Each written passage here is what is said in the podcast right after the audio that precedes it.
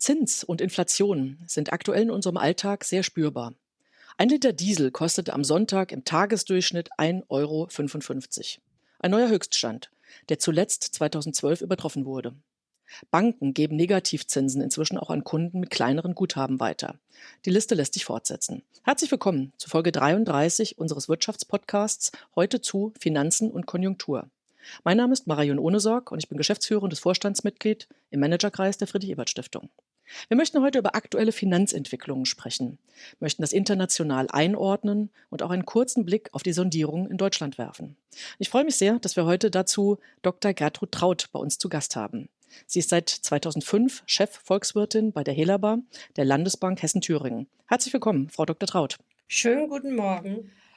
Frau Traut, beginnen wir mit der Inflation. Die Zahlen steigen ja, sie steigen deutlich über die angestrebte 2-Prozent-Grenze. Wir liegen momentan im September bei knapp über 4 Prozent.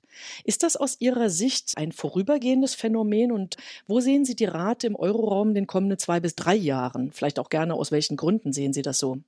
Also das Erste, ich bin sicher, dass wir eine neue Zeit haben und dass der Durchschnitt der letzten 20 Jahre von 1,4 Prozent in der Eurozone von nun an Geschichte ist. Und in den nächsten Jahren werden wir deutlich höhere Raten sehen. Deutlich höher, da gibt es sehr viel Spielraum, aber definitiv näher bei der 3 als bei der 2 und in Abhängigkeit von bestimmten Rahmenbedingungen kann es sogar noch höher sein. Ja. Nur der Abwärtstrend der Inflation, den wir seit den 80er Jahren gesehen haben, der ist definitiv vorbei. Woran liegt das? Gibt es da eine, eine, kurze Begründung und Erklärung? Da sind ja viele Phänomene, die da zusammenspielen. Also kurz ist schwierig, aber ich versuche mal, die unterschiedlichen Gründe auseinanderzufriemeln. Das erste ist Konjunktur. Die Gründe da hängen sehr stark mit Corona zusammen. In der Corona-Zeit wurde die Wirtschaft ausgeknipst. Also die Konsumenten konnten nicht mehr kaufen, die Produzenten konnten nicht mehr produzieren. Das heißt, auf der Konsumentenseite hat sich ein Nachfragebedarf aufgestaut, bei den Unternehmen auch, die auf Zulieferer angewiesen sind. Und bei den Produzenten durch das An- und Ausknipsen sind auch die Lieferketten mittlerweile teilweise nicht mehr so perfekt. Also wir bekommen das ja überall mit, ob das nun ganz neu Magnesium ist oder die berühmten Halbleiter.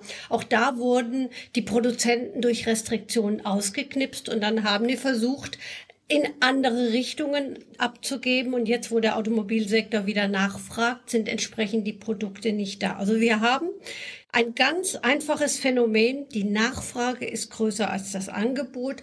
Und obendrauf kommen natürlich noch die ganzen Konjunkturpakete. Also diese enorme Nachfrage ist in der ganzen Welt. Also das Phänomen höhere Inflation ist ein weltweites Phänomen.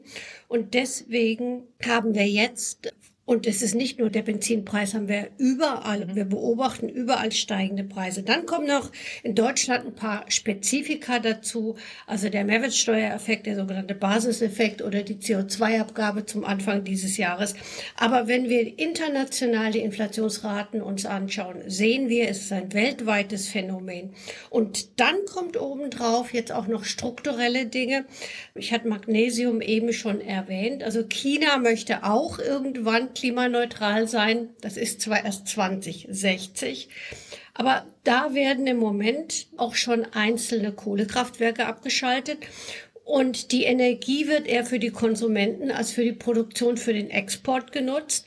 Bei uns mangelt es an Magnesium, was auch wieder in vielen Bereichen genutzt wird.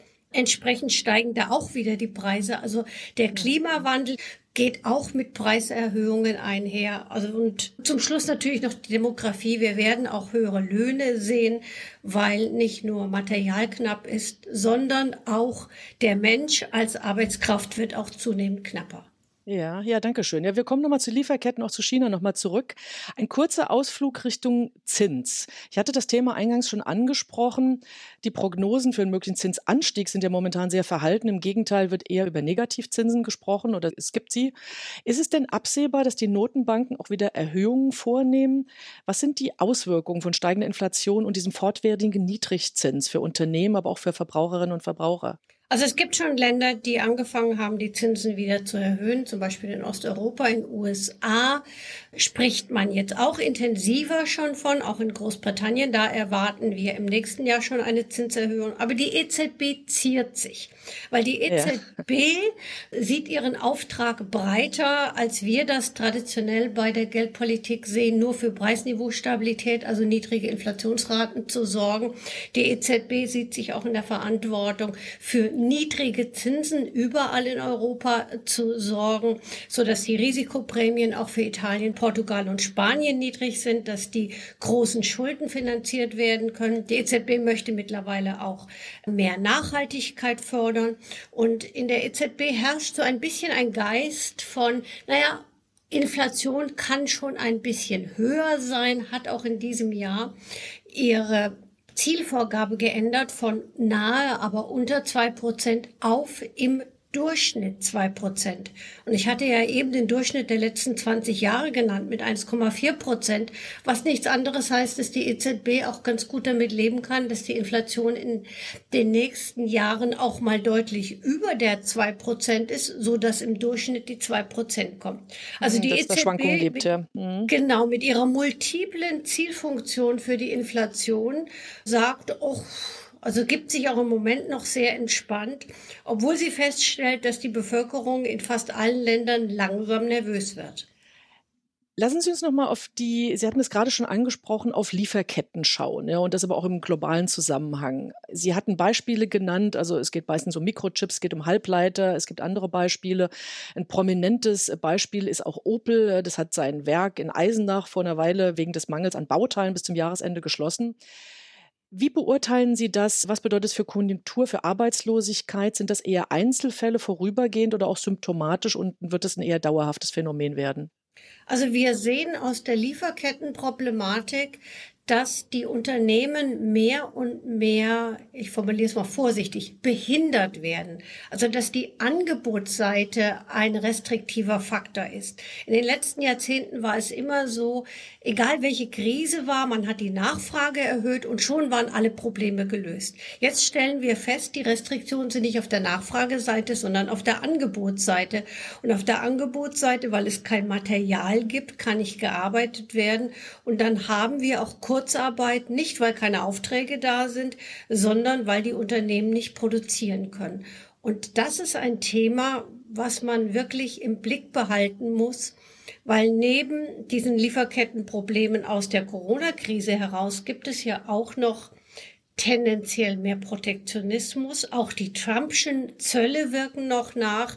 Und in vielen Ländern hört man immer mehr, ja, das sollten wir alles selber machen, das sollten wir nicht mehr reinholen aus Land A oder Land B.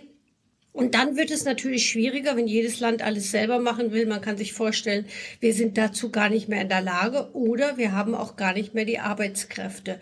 Und so wird aus diesem Materialmangel tatsächlich das Problem, dass die Unternehmen das, was sie gerne produzieren wollen, nicht mehr produzieren können. Und dann gibt es auch mal Kurzarbeit. Aber ich glaube, dieses Thema wird in den nächsten Jahren auch relativ schnell verschwinden. Ich glaube, die Unternehmen werden mehr Probleme haben, überhaupt noch Arbeitskräfte zu finden. Und ich hm, hm. richte mal den Blick nach Großbritannien. Also ich denke, die fehlenden Lastkraftwagenfahrer, das ist nur ein Beispiel, was uns auch noch bevorstehen könnte. Ah ja, das ist interessant, dass Sie da Richtung Fachkräftemangel tatsächlich eher denken. Also nochmal nachgefragt äh, zu den Lief also Lieferketten. Sie hatten ja gerade schon gesagt, also ganz sicher wird nicht die Lösung sein, dass alles national produziert wird. Aber welche Veränderungen in der Realwirtschaft sehen Sie denn trotzdem an? Also mehr Fertigungstiefe in Europa, äh, mehr Lagerhaltung. Also ein Beispiel, BASF in Schwarzheide will zukünftig Batterien bauen, wird auch in das Recycling von Batterien einsteigen.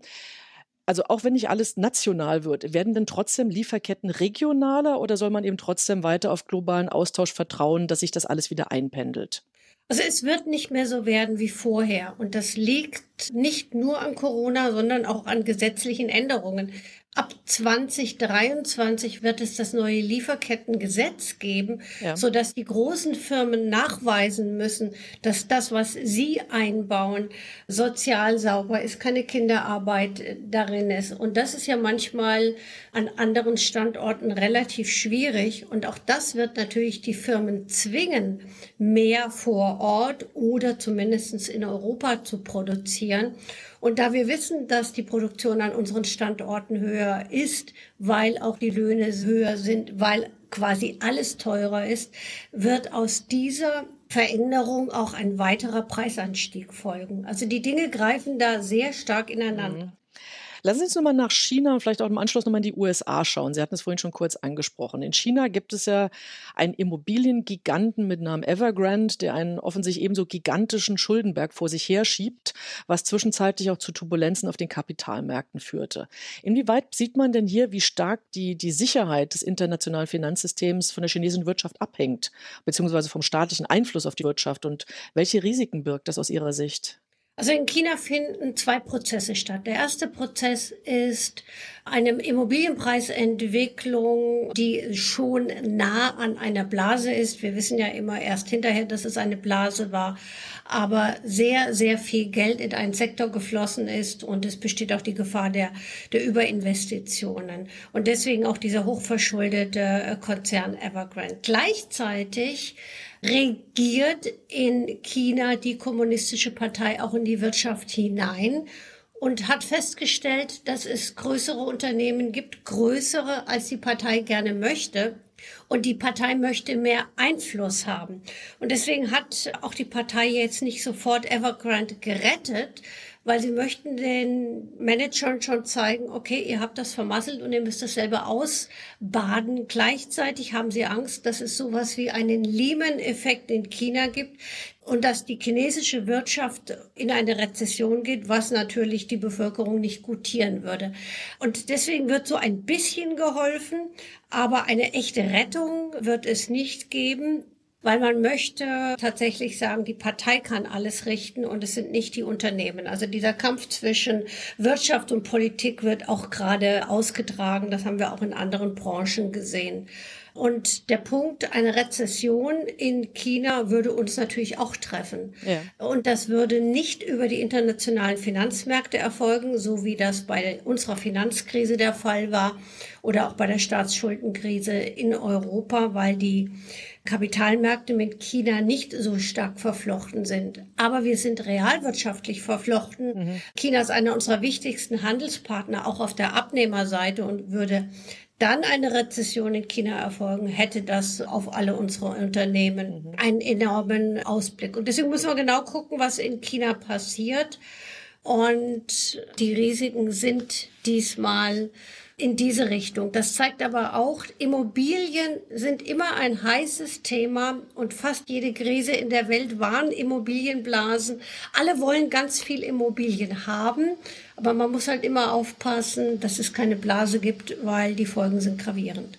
In den USA wiederum hat ja, da hat sich einiges verändert. Joe Biden hat versucht, Klimapolitik zum Jobmotor zu machen, hat riesige Infrastrukturpakete aufgelegt, über die wir auch in früheren Podcasts mehrfach gesprochen haben, die aber noch nicht verabschiedet sind und momentan vielleicht auch eher auf der Kippe stehen. Wie beurteilen Sie die Konjunkturentwicklung dort? Also in den USA brummt es ohne Ende. Also in den USA brummt es so stark, ja. weil er hat ja nicht nur ein Konjunkturpaket, ein Infrastrukturpaket aufgelegt, er legt ein Paket nach dem anderen auf und ja, hat in, mhm. in, den USA die Verschuldung nach oben und man streitet sich jetzt, ob man dieses Paket verabschiedet, weil seine Partei möchte schon wieder das nächste Paket durch den Senat auch bringen. Aber die Konjunktur in den USA, die läuft auf Hochtouren. Die Arbeitslosigkeit ist wieder extrem niedrig. Und das größte Problem in den USA ist jetzt schon der Mangel an Arbeitskräften. Die offenen Stellen sind so stark wie noch nie und die Firmen bekommen einfach keine Leute mehr. Also man bräuchte jetzt nicht die Klimapolitik als Jobmotor, weil das ist ein Engpassfaktor. Aber Klimapolitik wieder auf der Agenda zu haben, auch in USA, in einem der größten CO2-Verursacher, ist natürlich ein ganz wichtiges Thema. Aber konjunkturell bräuchten das die USA nicht. Ja, verstehe. Wir können und sollen diesen Podcast zum Thema Finanzen, Konjunktur nicht abschließen und doch nochmal nach Deutschland zu schauen, innenpolitisch. Wir haben seit ein paar Tagen ein Sondierungspapier für die zukünftige, hoffnungsvoll zukünftige Ampel vorliegen. Eine der offenen Fragen ist ja aktuell, wie das alles finanziert wird. Und da würde mich nochmal Ihre Einschätzung interessieren. Da gibt es ja verschiedene mögliche Antworten. Man will auf Subventionen schauen. Es wird gesprochen über Investitionsgesellschaften oder dass man im Jahr 2022 nochmal im größeren Stil extra Schulden machen könnte, weil ja eben nächstes Jahr die Schuldenbremse noch ausgesetzt ist. Wie beurteilen Sie das? Welche Ideen, welche Richtung halten Sie für angemessen? Also ich muss noch mal betonen, dass in diesem Umfeld immer komische Wortkonstruktionen geschaffen werden. Also es geht um ja. die sogenannten Zukunftsinvestitionen.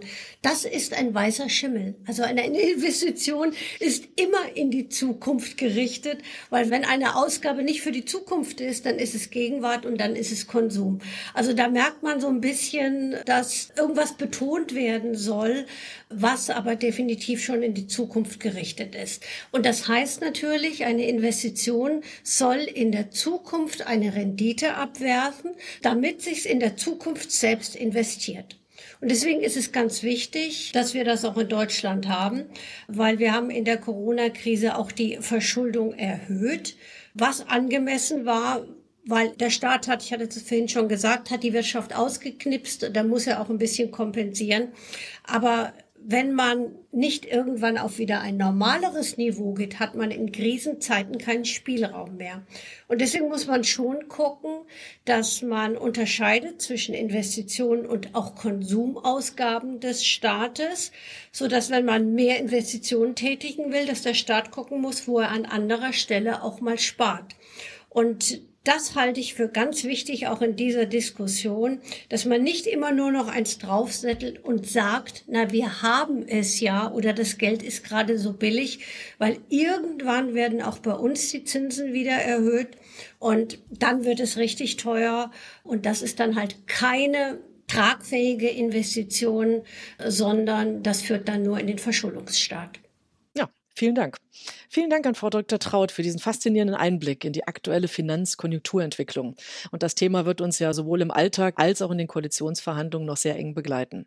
Wenn Sie das alles spannend fanden, diesen und alle weiteren Wirtschaftspodcasts von uns können Sie gern unter Managerkreis Impulse auf den einschlägigen Kanälen anhören oder abonnieren. Folgen Sie uns gerne auch auf Twitter oder LinkedIn. Wir laden Sie in einigen Tagen wieder ein zu aktuellen Wirtschaftsthemen. Hören Sie gern wieder bei uns hinein. Für heute Tschüss und einen schönen Tag. Auch von meiner Seite einen schönen Tag und alles Gute.